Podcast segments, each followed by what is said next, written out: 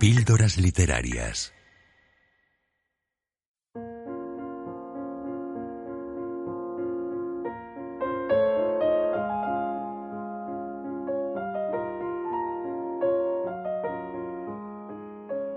Se dice que con seis años contraje la polio y que este fue el motivo de que mi pierna derecha quedara atrofiada. Sin embargo, el motivo fue otro. Mi madre padeció deficiencia de ácido fólico durante los embarazos que siguieron al de mi hermana Matilde.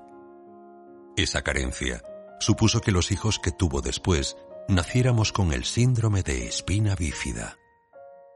En consecuencia, yo padecía escoliosis grave y mi pierna derecha era débil y más corta y delgada que la izquierda.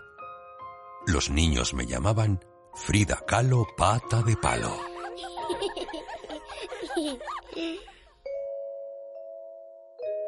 Hasta los tres años no comencé a andar con soltura, y para evitar los comentarios y que la diferencia entre mi hermana y yo, que solo nos llevábamos once meses, fuera tan obvia que pusiera de manifiesto mi retraso, nos mantuvieron retenidas en casa durante ese tiempo.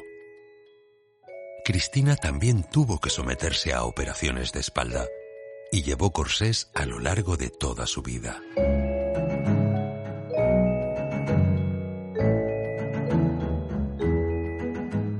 Se inventaron que tuve la polio para que no disminuyeran mis posibilidades de contraer matrimonio, ya que en aquella época no se sabía si la enfermedad era hereditaria o contagiosa.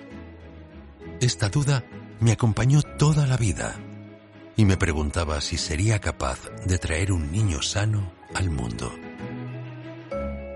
Cuando al fin pude andar con autonomía, mis padres nos escolarizaron a mi hermana y a mí. Decidieron mentir sobre nuestra edad y nos quitaron tres años para evitar que fuéramos mucho más retrasadas que los demás alumnos del curso. Desde entonces mantuve la fecha de nacimiento ficticia porque coincidía con el inicio de la Revolución Mexicana.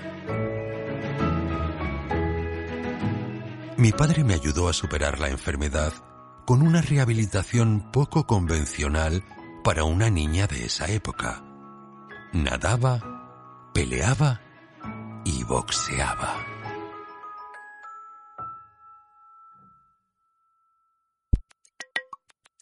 Fragmento de la novela gráfica Frida Kahlo, una biografía de María Gese.